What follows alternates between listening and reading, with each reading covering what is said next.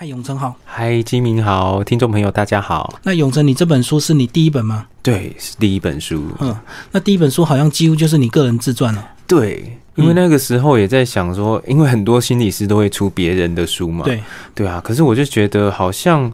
不把自己讲出来，然后就讲别人的事情，对我来讲好像有点怪怪的。嗯，然后我可能也觉得我自己也没有说专业到我可以去分析别人的状态啦。嗯，所以就觉得啊，那我就分享自己，我至少我自己是怎么走过来的，我把它分享给大家。那也许有一些意义，也不一定这样。而且写自己的好处就是比较不需要修改，对不对？那如果你分享别人的，可能还要怕这个案主发现，你还要经过适当的这个重组，对，要把那个他的背景都抹掉。啦，然后要在对对拼拼凑凑的这样子，嗯，但写自己就是要考量这个呃，如果亲人周遭的人的一些感受，对不对？对，没错，对。但还好的是，因为像我妈还有我妹妹，其实都还蛮支持我出这本书的。当然，我阿妈好像就有一点意见啦。然后我们现在还是瞒着她的，是，对，因为但我们自己是觉得说，呃。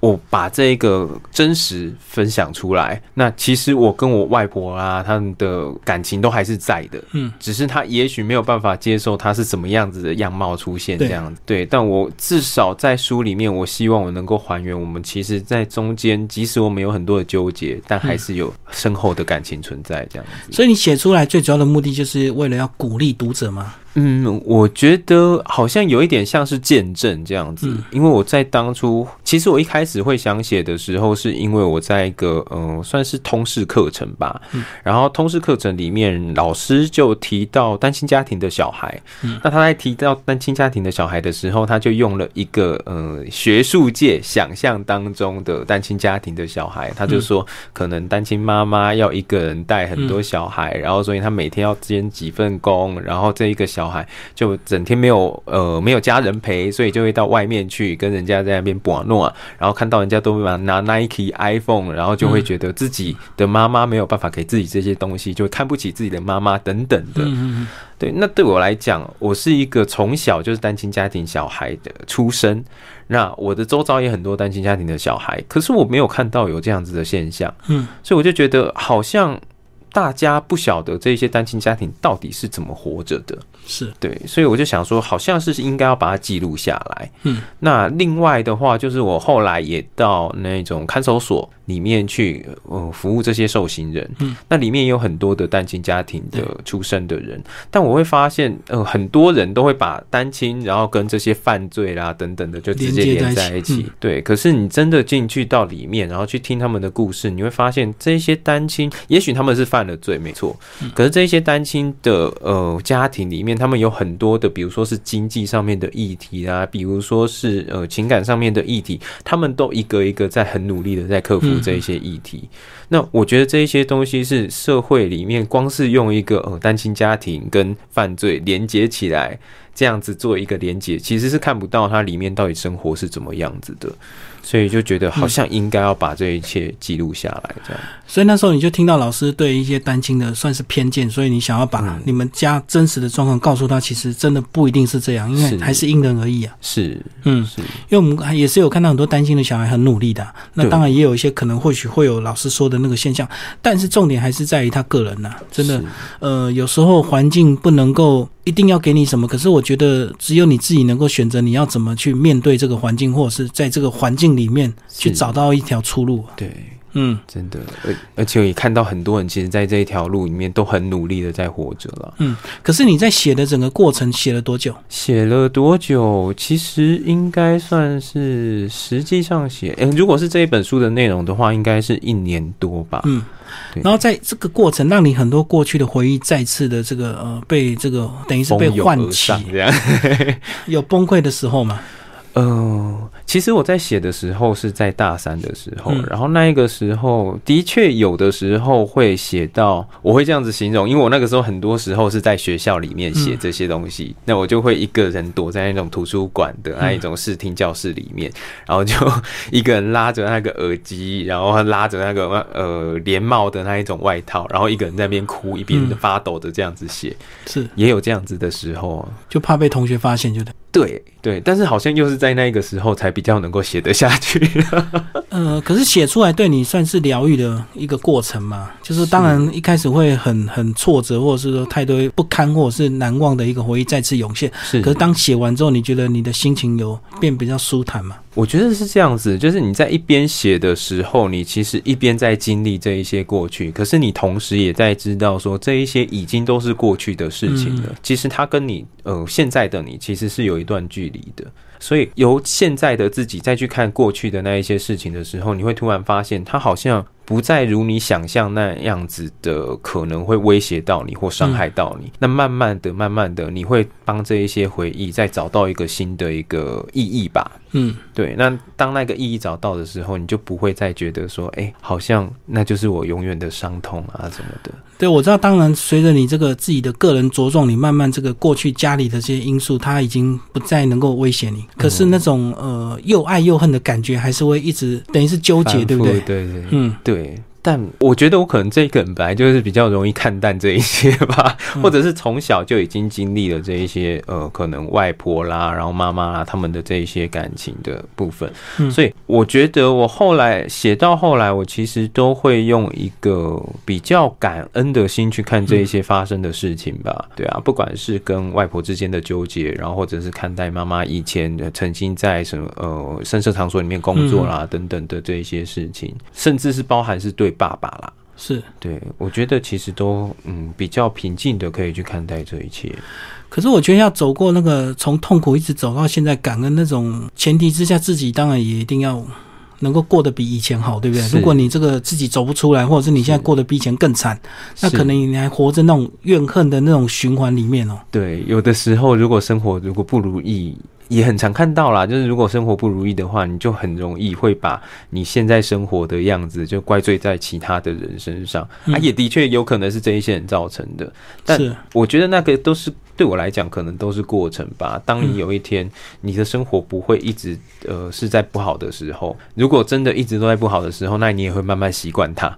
对 对，所以在那个习惯的过程当中，我觉得你就必须要慢慢的去找到一个方法，把你自己的责任拿起来。嗯嗯，对。那在拿起你自己的责任的时候，好像。我自己觉得，好像对其他人的这些情绪就不再会是那么的强烈了。嗯嗯，对啊。那其实这本书的这个章节也分得非常清楚，大概就从你童年一直到现在。那现在是不是先，我们就先从童年开始聊好了？这个先讲一下你这个童年这个这个章节好了。嗯。先从你父母亲认识开始吗？好啊，虽然说我其实也不大确定他们到底是怎么认识的，就两边说法不同，对不对？对，有外公外婆他们的说法，还有我妈的说法。不过比较确切的，呃，比较有可能性的就是，呃，我爸和我二舅。呃，对我二舅他们两个是大学同学，嗯，那因为他们在同一所大学，也在同一所科系里面，他们是很好的朋友，所以因为这样子，然后我爸就跟我们呃，算是我妈这一家吧，就是我妈啦，然后我外婆啦，我外公啊这一些人认识了，嗯，对，那我的外公外婆原本也是把他当成是一个蛮嗯蛮上进的青年在照顾，嗯。对，所以有可能就是他们呃还蛮喜欢这个孩子的，所以就有意要把我妈给撮合，对，撮合给他，这是我妈的说法啦。嗯，对啊，那我觉得我自己觉得可能是后来，因为他们的婚姻其实过得并不幸福，所以到后来外公外婆他们其实不想要承认他们曾经看好这个女婿。嗯哼，所以在那一个时候，他们就会告诉我们的，就是说我妈那个时候就是呃跟我爸。私奔，然后有了我以后，才跑回到家里面来。他们甚至说，那个时候我妈有了我，怀孕有了我的时候，我爸其实是很不希望我出生的。那。所以他原本是呃，可能有一点要又踢又打的，把我妈就是对，那我妈就为了要求救，才跑回到家里面，然后就保住小孩子，对对，然后才把我保住了了，然后也跟我爸也只好就结婚这样子。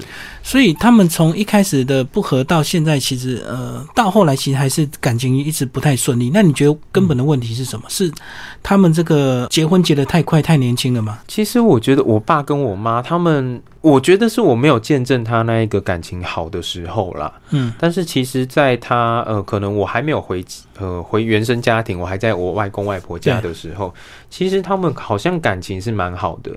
嗯，对，那只是我觉得那个时候的确也有一些隐忧，一个是呃，我觉得我爸爸毕竟是一个呃，毕竟是一个渔村的子弟。然后突然之间就是有了大学学历啊等等的，他自己少年得志啊，对他自己觉得少年得志，然后可以回报家庭了，所以有一点呃用台语讲可能这样呛秋吧，对，所以在那样子的一个情况下面，他其实很多事情他是以自我为中心去做出发点，所以那个时候其实我就觉得好像我们家其他的人好像是他的生活蓝图里面的一个棋子一个棋子而已，其实并不像是他的家人。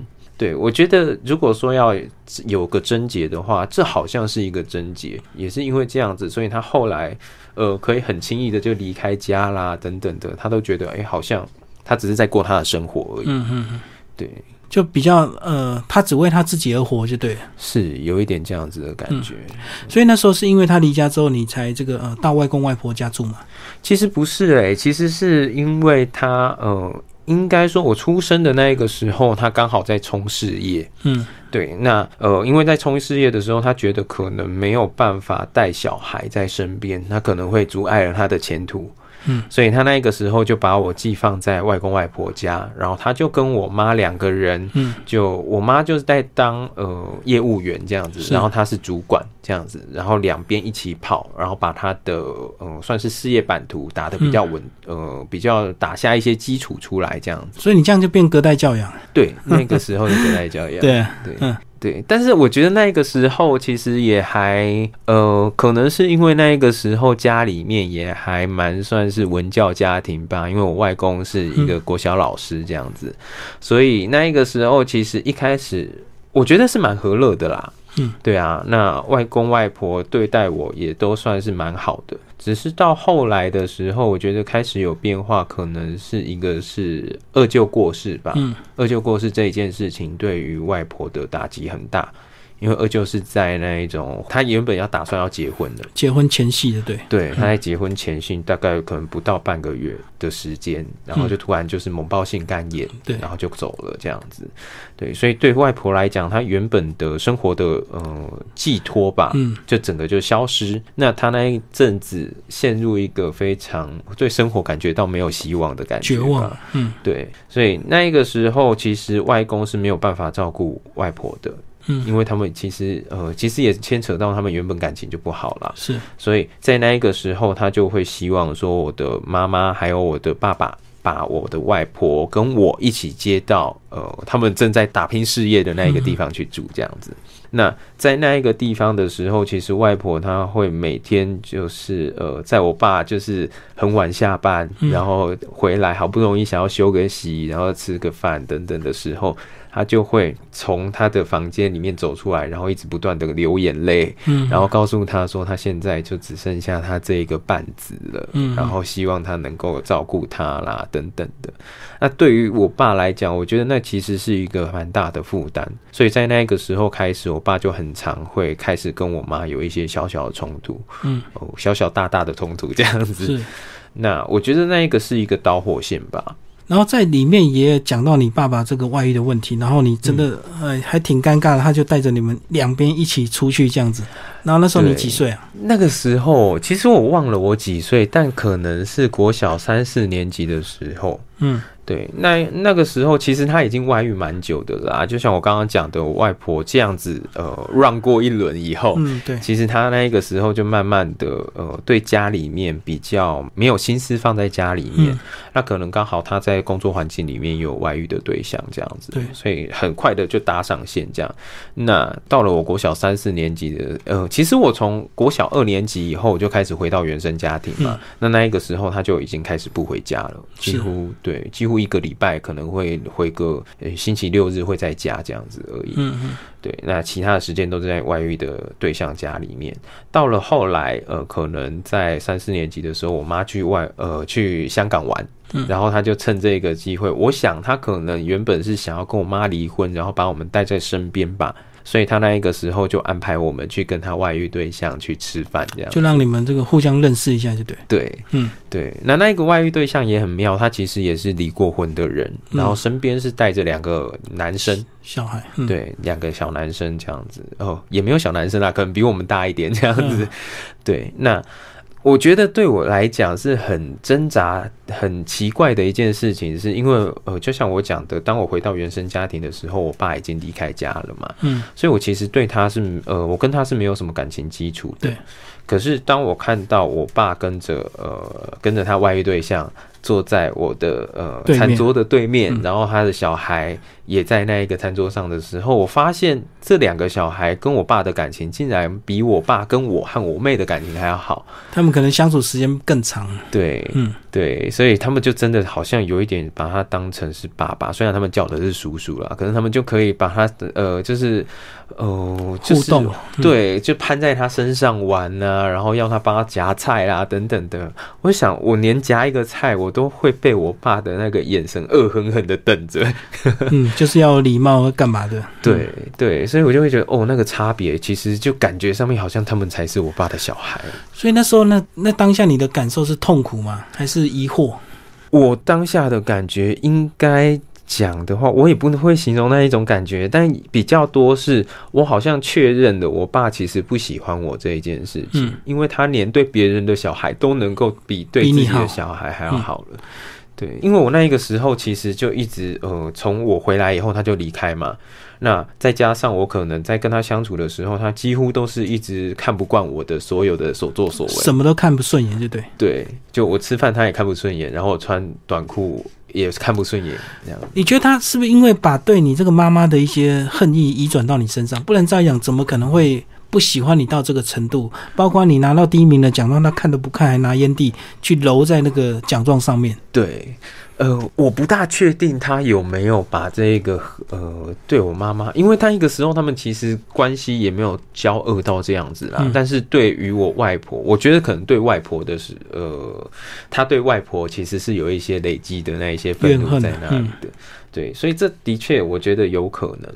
那另外一个部分的话，可能他是渔村子弟吧，所以他也很觉得他的小孩应该要是一个扎包块，很粗犷那种，对，超用一种。对对对。可是我就因为是我外婆养大的，可是我外婆又是那一种日式的那一种老太太，然后会呃希望把自己打理的很好，然后所有对所有都要有礼貌啦等等的，所以。那中间那个，我觉得那个阶级差异吧，还是什么的，那个就凸显了他其实看我就会觉得说啊，这一个男生怎么会是这样子？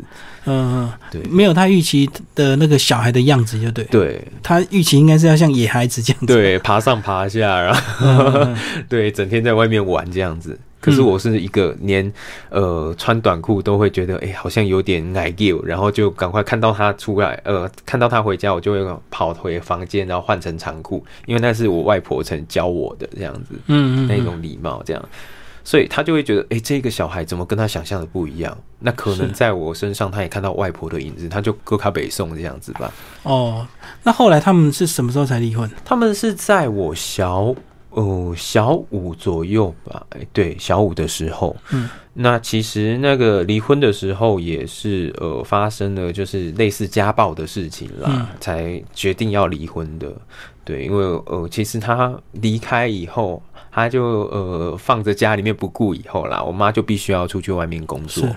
对，那可是，在工作的时候，你就难免就必须要，我妈那个时候好像在卖瓷砖吧、建材那一些的。对，那你难免会跟一大堆的工头啦，然后建筑商啊那一些的博诺啊这样子。对对对对，那可能就是有人可能会有一些闲言闲语就传到他是耳里，就是就觉得我妈好像很很常跟男人混在一起这样，所以他就有一天在喝醉酒以后，他就跑回到家里面来，然后就呃，反正他就是拿着枕头，就是呃，把我妈。的头闷住这样子，然后就一直一直不断的就拿我妈的那个头去撞墙啦，然后有一点就是掐着我妈的脖子这样子，啊，一直说她在偷 K 啊这样子。对，那呃，总之那个时候其实就发生了这样子的一件事情，才让我妈就是下定决心，那好像是必须要离开这一段婚姻这样。那刚好那个时候外公外婆也在，对，也在那个现场，所以我妈才有机会就是告诉她说：“你女儿就是真的就是遇到这样子的情形嘛，那就是要离婚的这样子。”嗯。对，那我爸也很狠，就是在那一个当下，就是冲突的当下的时候，他就看到我外公外婆，呃，从睡梦中醒过来的时候，他就对大家就撂了一句狠话，说，就是问我妈说：“你家爱红。”敢，我不知道这是不是好意思在这里讲。嗯，反正他就是觉得我妈偷 K 呀嘛，然后他就说骂脏话，对不对？对，他就说你那你俩家爱红干的会传两拎老辈老不吵吵出红干的。嗯，然后就这样子就把意思就是下逐客令这样子。是对，所以我妈就从此就呃准备离婚这样子。嗯，那离婚之后也不是这么顺利，对不对？因为其实后来也有讲到说，你爸这个还是把这个本来要照顾你们的那些钱拿走。对，应该说是这样子，因为呃，我爸那个时候就像我讲的，就是少年得志嘛，所以他那一个时候就决定要有自己的房子、大声等等的。那房子盖下去很容易啊，可是他一定会有贷款。嗯，那贷款的部分的话，他就变成说那一些欠贷，呃，还在正在还当中，但他其实后来那一些房子的贷款就都没有在没有再还钱。那就是变成说，我妈必须要把它这这个贷款吃下来，承接下。对，但是我爸又分得三分之一的那个房屋的所有权，这样子，所以我妈又要把一部那个三分之一的钱，就是转成现金，然后给他这样子。所以就在这样子的金源下面，呃，这样子经济压力下面，我妈原本的工作其实是没有办法负荷这些金钱的。那我外公外婆也没有打算要去帮忙这一件事情。是。所以，我妈那一个时候就想不到能够赚钱的方式，到最后就只好就是到那一种声色场所里面去陪酒这样子。所以就喝酒就对。对，嗯嗯。所以那时候他就是要还贷款，加上要凑三分之一的房屋的价钱给你爸，才可以把他送走，就对。对。然后那后来的话，也还有要陆陆陆续续为了要养我们啦。嗯。因为我爸原本是讲好，我爸应该要付赡养费。可是其实我爸好像基本上可能一个学期只会付我们的学费这样子，这是最多。那有时候也没有付这样子，所以变成说，呃，他也没有生活费给我们。那可是我外婆和外公把我们，呃，我跟我妹妹两个人接收下去他们的麾下管理的时候，他们会希望说，他们会觉得说，这个赡养费本来就是我我爸应该要领要拿出来的嘛，对，所以他就会毫不客气的，就是跟我妈就每个月就是一定要这一些赡养费。那我妈没有办法从我爸那边拿到的话，他就只能够自己出。哦，变成他要自己想办法假装好像是你爸给的，这样其实是他自己出的。对，嗯嗯，对。所以这个影响一直到你这个呃大学选科系有影响吗？因为那时候大学他们不希望你念中文系嘛。对我，我觉得那个应该也不能说是那个影响啊。我觉得应该说是因为呃，就像我刚刚讲二舅他过世，嗯，那。其实外婆她的受的打击其实是很大的。对，那原本外婆她就是一个控制欲比较强的人，嗯，没有安全感嘛。对她其实没有什么安全感。那二舅过世以后，她那个不安全感，她就更强烈，就更强烈。是啊，所以他就变成他呃要转移那一些不安全感的话，他就只能够把他所有身边的人的生活完全牢牢的控制在手里，就变掌握到你。对，所以就变成说，我们的哦，其实那个时候包含了生活，也不只是自愿而已啦。它包含了生活，像我们呃没有自己的房间，然后我们可能也没有自己的时间。住，嗯，对，所以就必须要跟他一起住，然后包含了我可能我在洗澡的时候，他还会在门边偷听我在里面做什么。嗯，那。呃，如果我呃，就是有同学打电话进来的话，他就会跑到另外一个呃，另外一个空间去分机啊，对对，分机那边，然后就把那个电话拿起来，然后就在全程这样子窃听这样子。你那时候都知道吗？对，那个声音太太好认了，所以那个时候就会一直都在他的掌控之中，那包含了志愿也是在他们的掌控之中。原本想要念中文系，可是他们不想，所以呃，我其实那个时候是推甄中文系啦，嗯，那那个推甄的申请表我都已经填好了，然后也骗到我外公的签名这样子，因为他需要有家长签名嘛，对，但是骗到我外公的签名以后，呃，我外婆还是知道这一件事情，嗯。那就变成说，他就当下我就也把那一个申请表藏，就是藏着，也不管他了。我想说，我就交出去就算了。可是我没有想到的是，我把这个申请表交到学校以后，我外公外婆就呃两个人就跑到学校了。然后跟教务主任去闹说那个这一个东西它是反正就是不合法啦，或者等等的这样子，那就在我的面前就把那一个志愿表就直接撕烂这样子。他是希望你念什么系？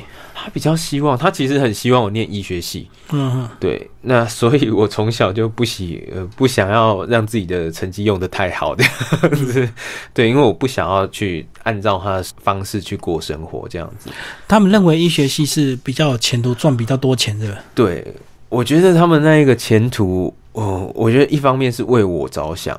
那另外一方面，他们也希望要证明给我爸爸看，说，哎，他们带出来的小孩其实是很有成就的，有点赌气啊，对，跟你爸赌气的，对，对。啊。另外一方面，可能也是弥补那个二舅他很年轻就过世的这一件事情，嗯，所以就变成我是在这三方原因下面，就变变成我的所有的志愿都是他们决定这样子，所以后来就想办法这个念到心理系这样子，中正大学，对，这心理系也不是他们预期的嘛。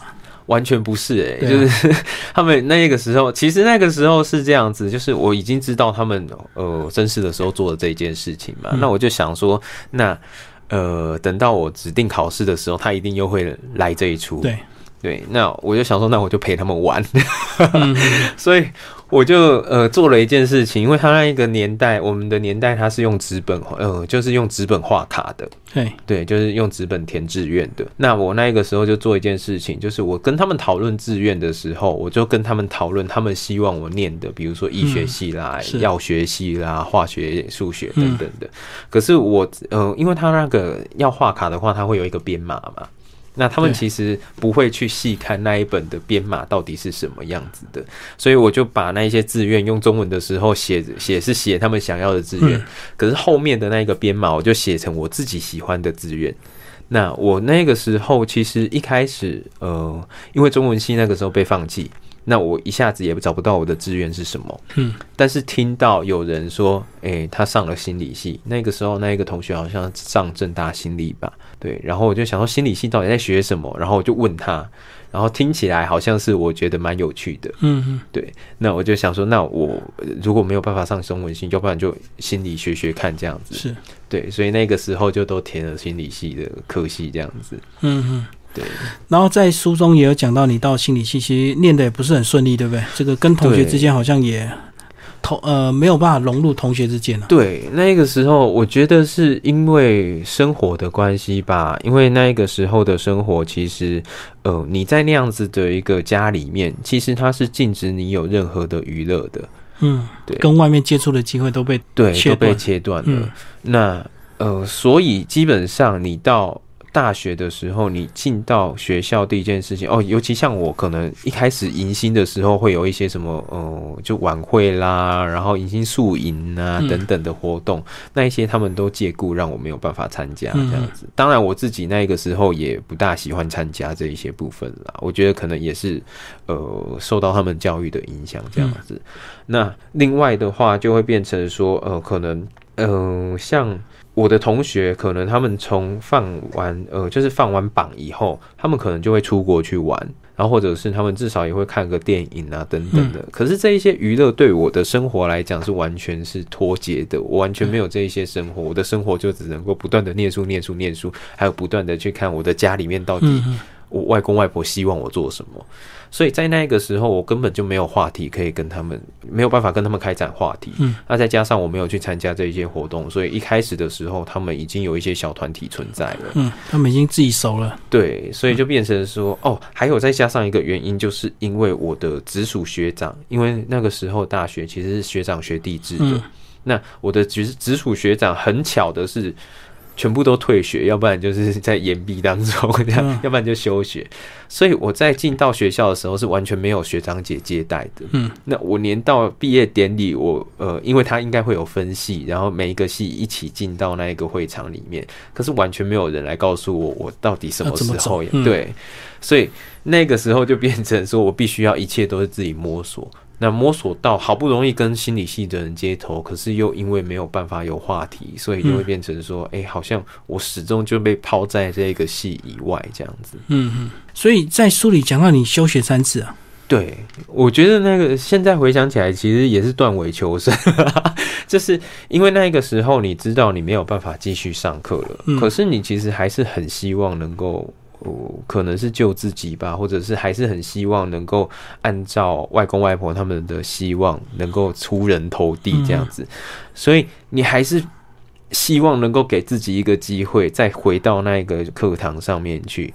那可是，我觉得是在那一段时间，因为。呃，就像我刚刚讲的，没有办法去融入这些人群，然后再来，再加上可能那个时候，呃，离开家吧，刚离开家，那那个家其实对我来讲纠，呃，是蛮纠结的一个地方。那刚离开家的时候，我原本发誓我一辈子可能就不回家了，对。但是在那个时候，你又发现其实你跟家是分不开的，那你在外面也没有人际支持，对对。那那样子的一个来来回回的那样子的一个拉扯，其实是有一点挣扎的，好像跟你原本的认知都不一样。嗯，对。你本来想说好不容易考上大学可以去住校，然后就脱离，就对。对对。然后你也知道那一个家就是一团乱。对，就是外婆好像就要把所有的人掌控一切。对，所以当你要回家的时候，你又觉得哦，好像我要回到那一个地方，就有精神压力。对，嗯，所以在那个时候，我就会变成说，你也没有办法回家，可是你在你的新的生活里面，你好像又找不到任何一个定位。那在那个时候，就变得越来越忧郁。然后你就会觉得说，好像每一个人你在路上看到的每一个人都在嘲笑着你这样子的一个人，你好像也找不到自己，你也不知道自己的价值在哪里。包含了你可能到超商去，你都会觉得那个店员明明就是在喊欢迎光临，可是他就是看不起你这样子。对，那个时候有这样子的状态，所以到后来就会变得说，你完全没有办法进到学校的教室里面上课。对你每到教室前面，你就会觉得，呃，那个里面就是所有的人都在指责你这样，所以就是利用休学的一个手段，让自己这个课业先呃学籍暂时保住就对。对，然后每一个学期的时候，都不断的在办休学还有复学的那个过程，就要不断的对自己喊话：你下一个学期你一定要让自己重新开始。嗯，对，那每个学期一定都没有办法 重新开始，那你就对自己更失望。那就会陷到一个负向的一个循环里面。嗯，那最后是什么原因，就是真的被退学？对，我觉得那那段也很妙诶。其实，呃，那个时候应该是我妈，我觉得一开始应该是我妈妈那个时候原本是在呃深色场所里面嗯工作。那呃后来她因为呃酒醉的客人压伤她的脚，嗯，那她就没有办法继续在那里工作。对，因为那在那一个场所里面工作，你蛮难免就是要有很多的应酬，然后可能要陪人，对，就是脚啊什么的都要比较方便，会比较。可那应该是短期吧，短期休养就好了。还是说什么？为为什么是就不能够在那边工作？我觉得可能我妈妈那一个时候也想要转行了，然后刚好利用那个机会。对，然后那一个脚伤其实也还蛮严重的，因为到现在其实她还是有时候呃会有很容易会有脚痛的那样子的状态。这样子。对，所以那个时候就刚好也利用那样子的机会。那他在医院躺的时候，其实就听人家说，好像带水晶啊，或者是天珠啊这一些东西会对。呃，调养身体是有帮助的。嗯，然后他就去自己就是带了，然后带了他就觉得好像有效，我不知道那 是心理作用，不是？对对，有可能啦。那总之呢，他那个时候就觉得，哎，好像这个东西还不错，所以他就跟着下去买这样。那刚好，我觉得我是在呃，就像我刚刚所呃很早以前讲的，就是我。在呃回到原生家庭的时候，我觉得是我爸爸不喜欢我，所以他才离开家嘛。所以我对这件事情一直耿耿于怀。我觉得我好像是我害这一个家庭就是分分崩离析，然后我妈也必须要去做这样子的工作的。那到了那个时候，我就觉得我应该要赎罪。所以我就回到这个家里面来，然后就跟着我妈一起去卖天珠，等于是也想补偿这个家，就对。对，有一点那样子的作用。那我觉得那样子的一个动作，也让我呃，反而因为我那个时候很忧郁，其实没有办法接触任何的人。可是这个工作逼着我必须要去看到很多的家庭，很多的人。那这一些人的故事，又让我觉得，哎，原来每一家每一个人，他都有他自己成长的过程，他的辛辛苦啦等等的。所以我觉得是在那样子的一个过程当中，你就慢慢的觉得，好像辛苦的也不只是你一个人。对，因为每个人要佩戴，他总是会讲他家里怎么样，所以他想要改运啊，或者是怎么增加什么能量，就会讲他的故事。对，嗯，对，所以那个时候，我觉得那一段工作经验对我来讲也是好玩的。这也是为什么我后来又回到智商里面这样子，对，因为觉得那段时间对你也是疗伤啊，因为你听了别人故事啊，原来这世界上还有。还有人更惨，就对。对，那一方面是还有人比我更惨，然后另外一方面我也回头去想，因为听到他们的故事嘛，那我就会回头去想，那我的外婆为什么会成为她现在这个样子？然后我的妈妈为什么会成为现在这个样子？好像都不是空穴来风，不是我外婆一开始就这么讨厌。嗯，对。那我慢慢的去了解她的生命以后，我就会发现每个人其实都有苦处。那我们也许都在这个过程里面受伤了，可是我们还是一家人。那我们能够做的，也许就是彼此，呃，可以慢慢的疗伤这样子，即使那个痛过程很痛苦。嗯嗯。对，所以从那个时候也慢慢的让我开始去正视到，哎，好像有这样子的一个情形，然后呃，我也愿意跟这个家一起走下去，这样。所以你后来再回头念是这个当兵之后嘛，对不对？对，嗯，所以来跟我们讲到你在这个讲到呃，为了当兵你要把健保转出，然后跟你爸这个很多年终于又再见一次面的那那个章节，我觉得让人家有点感伤这样子。哦，那个时候我觉得。我那一张原本写的时候，其实是希望能够呈现我爸的样子出来，因为嗯，要不然其实大家看我讲，好像就会觉得为什么我没有办法去理解我爸爸，或者为什么没有办法接触我爸爸等等的。那其实对我来讲，我也很希望能够再重新去跟我爸爸对话。但是当我每次试图这样做的时候，其实都会有一些的阻碍。我觉得就像我刚刚讲的，其实我爸爸那一个时候，也许就是渔村的家呃子弟，嗯，然后就。冒出头这样子，那所以他其实也许就真的就是少年得志了。所以他其实，我觉得他有一股很重要的想要证明自己的一股欲望。那所以那个时候，当我呃发现我我的呃等于说是因为我要入伍了嘛，我被退学，然后我要入伍了，那我的鉴宝必须要转转出来这样子。那个时候，我想也许是一个机会，我可以再跟他再重新就面对面。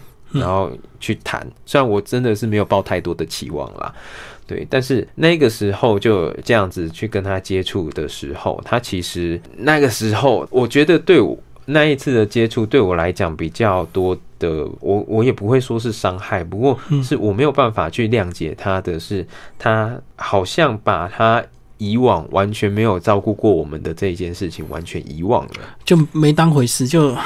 对，也没有一点愧疚，或者是对你有些抱歉这样子。对，那我觉得很重要的是，因为我妈其实一路上她走过来的路，我们都看在眼里。对。那可是我爸那个时候就会告诉我说啊，像你妈那一种工作也没有什么前途，嗯，那就告诉我说，如果说你有呃以后有需要的话，那你就是以后来找我，我靠他就对，对对对，我想说靠你，我 前面几年都没有靠你，我现在靠你干嘛？这样，对，但我觉得很重要的是，他好像。并没有把我妈妈的付出，还有他自己其实没有付出过，呃，在我的成长里面付出过任何事情，他没有把这件事情放在眼里。然后，所以我那个时候就会觉得，这个人其实好像看起来他都是讲大话而已，他就是告诉我说他呃可以照顾我啊等等的。可是如果我今天真的去找呃去找他的话，可能也不会得到什么样子的结果。是啊，是啊，嗯，对。那这一件事情的验证就在，因为我要见报转出嘛，嗯。所以鉴宝转出这一件事情，其实呃，听他们说，其实要办，其实很快。然后我也跟他确认的这一件事情，我就说，那我什么时候可以拿到？他就很呛，就是说，啊，你这个就是几呃，就是反正你不用管了，反正我这个会把把它办好，这样就要转出单就对。对。可是到我入伍前一天，他还没有办好。然后我就到入伍前一天的时候，我就问他，也不前两天啦，就我就那一个时候就问他说。已经过了这么久了，那个时候好像过了一个礼拜、两个礼拜过后了。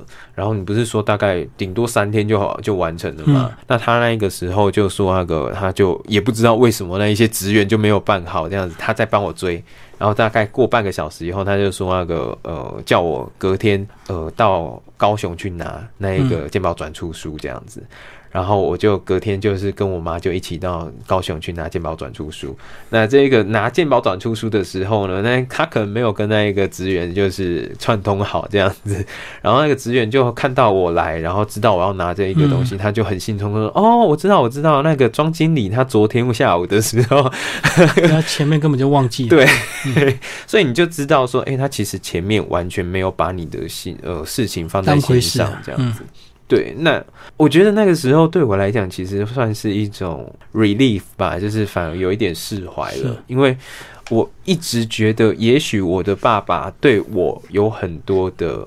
愧疚感导致他不敢打电话给我，然后他必须要每年在过年的时候，在跟他的朋友哭诉说我们都没有打电话，我们都不接他的电话这样子。那我一直觉得他会这样子讲，可能是为了要顾全他的面子啊等等的。但我到那一刻才发现，哎，原来他好像真的并没有那么的在乎我们，他好像可能呃，也许歉疚感有，可是可能没有我想象中的那么多。对。那在那一刻的时候，我才发现，哎，那我好像也不用花那么多时间，那么多的去帮他设想那么多愧疚啦等等的这一些，我可以就是把他看淡，就是当成是一般人。也许我们只是有血缘关系而已，但我并不觉得他是我爸爸。应该说这样子，我并不觉得我的爸爸就是我的家人了。嗯。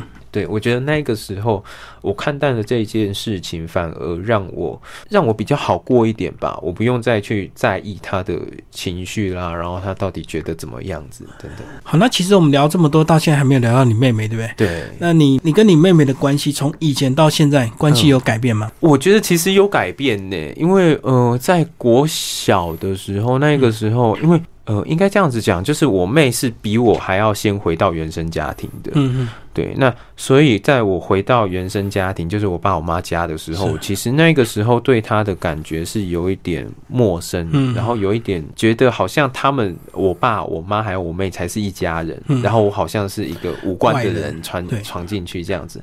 所以那个时候跟我妹的关系并不亲。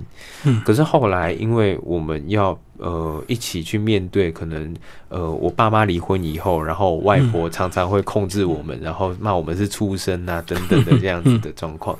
对，所以那个时候好像就同仇敌忾，变成是一个并肩作战。对，并肩作战。然后再加上可能因为我是男生，所以我外婆其实是有一点重男轻女的。嗯，那她比较会听我的话。是，那。可能也是我妹比较皮啦，因为我妹可能就是因为我外婆会有很多奇怪的规定，比如说不准我们去洗洗头发啦，还是怎么样子的，那我妹都会去做这些事。嗯，那做完这些事情，我骂我外婆就会骂她啦，然后打她，拖她的头发，然后打她巴掌等等的。那个时候就会变成说我必须要去保护妹妹，所以我会去。啊，挺身而出，然后就是把这一切挡下来。嗯，所以对我妹来讲，我既是一个并肩作战的一个战友，好像又是她的，我我也不知道是父亲是长是哥哥还是什么，反正就是保护她的那一个人这样子。所以那一个时候我们其实很亲，但是到后来到了他大学毕业的时候吧，那一个时候也是我刚好被退学的时候，他其实很不谅解，就是他觉得原本。这么好的一个哥哥，他原本上课的时候，呃，他在上学的时候，他从来没有考赢过我。嗯，然后好像全家人都把这个注意力还有那期望都放在这个哥哥身上。可是这个哥哥怎么会不长进？对，不长进，然后被退学了，这样。所以他那一个时候其实很不谅解我。那再加上他那个时候其实想要考研究所，那要考研究所的时候，他就变成说啊，我妈也不让他考了，因为他读社会系。我妈就觉得他念这一个硕士班不知道干嘛 这样子，对，所以他那一个时候就会很排斥，说为什么他要做什么事情，好像家里面的人都反对，然后反观我。我整个被学校退学了，怎么好像家里面的人还容忍我能够继续待在那个家里面这样子？所以那个时候其实有很蛮大的一次冲突，我印象中有很大一次冲突，这样。就他认为你功课那么烂，居然这个大家不讲你，可是他有心要念，可是大家居然不让他念这样子。对，嗯，对他那个时候可能觉得我是撩不压根啊这样子。对，所以他那个时候其实我们就曾经起过一次很冲很重大的冲突这样子。那当然好，事后的时候，我觉得。呃，好像两个人都不在意了啦，至少是他好像就不在意了，就吵过了。对，但其实那个时候不只是吵，其实那个时候就拿就是掐着他的脖子这样。哦，你啊。对，但我我没有办法讲这一段，是因为我其实也忘了那个时候到底发生什么事。我只知道就是他们就是我妈跟我妹一贯的在吵这一些事情。那因为总是会牵扯到我，然后就会说哥哥，那我都对都被退学，为什么都不骂他等等的这样子。然后我那个时候其实我。那个时候也很希望我再能够再重新的回到学校，然后重新的做一些事情。所以那个时候我也在家里面，其实是在一个比较郁闷的状况下面。那一个理智线断掉的时候，就对，就是有很大的冲突。然后就回过神来的时候，我就掐着他的脖子这样子。那。我印象很深的是，我妈那个时候甚至就讲了一句话，说就说我让我想，呃，我让他想到我爸爸那一个时候，那个当下，他对，对，在掐着他脖子的那一个当下，那个时候我才突然醒到，醒过来这样子。所以我觉得那那一次的冲突，虽然我们大家都不讲，可是其实那在我们的关系里面，好像都会有一点尴尬。嗯，对，那。那个尴尬到现在好像好一点了，可是我还记得这一件事情，我不知道他记不记得啦。至少我们在后来在会面的时候，其实我妹都不会提到这一件事情，然后我们也都很像就是一般的如往常的这样子讲话。可是呃，我觉得那一件事情过后，你跟他相处，你就会知道，好像需要设一个界限。是。对你必须要知道你的情绪要控制在哪里，这样子。就那当下，你一瞬间这个失去理智，就做出一些很冲动的这个行为，就对。对，嗯，对啊。我相信或许他还记得，他只是不想再提了。对，嗯，对，因为那时候都已经大学生了嘛。对。好，那最后跟我们讲一下你的现况好不好？现况哦，现况其实，嗯，我现在目前就是，哦，毕业就顺利的从心理所毕业，然后 考上心理师这样子。那现在目前是在文化大学在做智商心理师这样子，在文化大学的学生智商中心这样子。所以你在智商学生的过程，你会讲自己的这个状况，让他们更能够这个珍惜他们自己的一个幸福吗？我觉得如果需要的话，也许会讲，但是重点一定不会放在我身上啊。对啊，重点一定是在他们身上。只是我可能会告诉他们，他们现在经历的，其实我曾经也有过怎么样子。那。可能我那一个时候是怎么走过的？那我不知道他们有没有办法照按照我的方式，但我也相信他们也可以找到他们自己的方式去处理他们现在的情况。所以你大概到什么时候才真的觉得说你终于你的人生终于苦尽甘来，终于这个呃转到一个比较好的方向，而不是在这种很低潮里面一直恶性循环？是应该所谓的这个退伍之后嘛，重新再回到这个中正大学念书？嗯，我我觉得这样子的一个好像没有一个很。清楚的一个转折点，界限就对。对，我觉得好像每一个人都在很努力的尝试，从一次一次失败里面爬起来。嗯，可是到我说真的，我在那个呃回到呃退伍后，然后回到学校的时候，我也很担心，我也很担心我可能忧郁会复发。那甚至到后来，我曾经呃在大学的时候，我后来当老师的助理嘛。嗯，然后因为那个。我觉得那个是时候，就代表老师其实很看重你这一个人。对我来讲是一件很幸福的事情吧。可是，在那个幸福的当下，我其实却有一个。很焦虑、很害怕的一个感觉。我觉得好像以往我的人生都是经历到一个幸福的时候，就会马上就转折到最最痛苦的一个地方。所以那个时候、那个当下，我甚至就是我们心理学会说恐慌发作了，就会觉得我好像人不像是我自己。然后现在正在发生什么事情，我也不晓得。也有经过这样子的一个过程。那后来是这几年慢慢的，好像路越来越稳定，然后也呃考上心理师啦，然后你实习什么的，然后还要搞找工作，都还蛮顺利的。让我就会慢慢慢的比较放心一点，嗯，然后也因为我这样子重新整理我的生活，我就会觉得，哎，其实即使我在未来也许还是会面临到挫折啦，然后或者低潮的时候，可是我好像慢慢比较有信心，可以说我好像可以从那里面走出来，嗯。对感情方面，你有信心吗？因为你看到你阿公阿妈也不好，啊，你爸爸妈妈也不好，嗯，那你自己怎么看？其实我也不晓得诶，这个部分，我嗯，我觉得如果说是以前的话，以前的话，我可能会回答说，嗯，我可能也不在乎感情这一件事情。对，那当然，因为以前的时候是在求学的阶段嘛，对，那我就很希望能够赶快把这一些事情完成，这样子，嗯所以我那个时候也的确没有心力在这上面。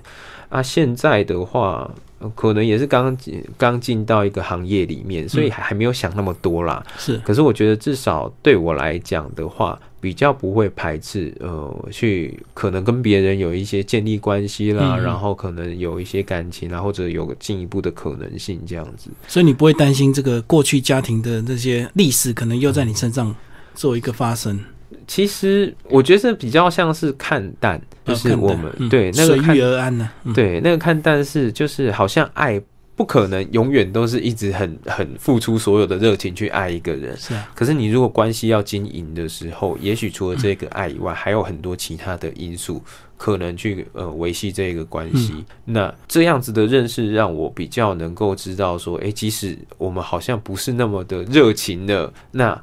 好像我们还是可以选择我们的关系到底要怎么样子进行，要继续下去吗？还是我们就分道扬镳等等的，好像都能够比较看淡一点这样子。好，最后永成帮我们做一个总结好不好？你希望你这本书这么辛苦、这么呃真诚的质朴，然后把自己的一个、呃家庭现况这么赤裸的去写出来，你希望带给读者对他们有一些帮助吗？你觉得可以当励志书来看吗？我觉得这个励志书看的可能有点痛苦。哦，这个问题其实很大哎，但是我觉得，呃，如果就我以前就是呃一开始想要出书的这样子的一个目的，我想一个是让大家都能够看淡自己。我相信每一个人在成长的过程当中，不管他的家庭是怎么样子，其实多多少少都会有一两个伤。对啊，然后甚至是跟家里面的呃关系也都有很多的纠结啊、等等的。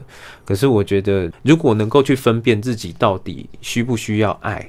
需不需要家庭的爱的时候，也许我们能够选择多一点的宽容，然后跟家里面再重新走下去。对我觉得那个是比较重要的一个部分。那如果真的就像我对我爸，其实我就觉得，哎，那好像跟我对家人的定义其实是不同的嘛。对啊，那你也可以呃很干脆的选择，就是切断这一个关系，你也不用再留恋了，这样子。今天非常谢谢我们的作者庄有成智商心理师为大家介绍《标签不能决定我是谁》，而这本书是宝瓶文化所出版。好，谢谢。谢谢。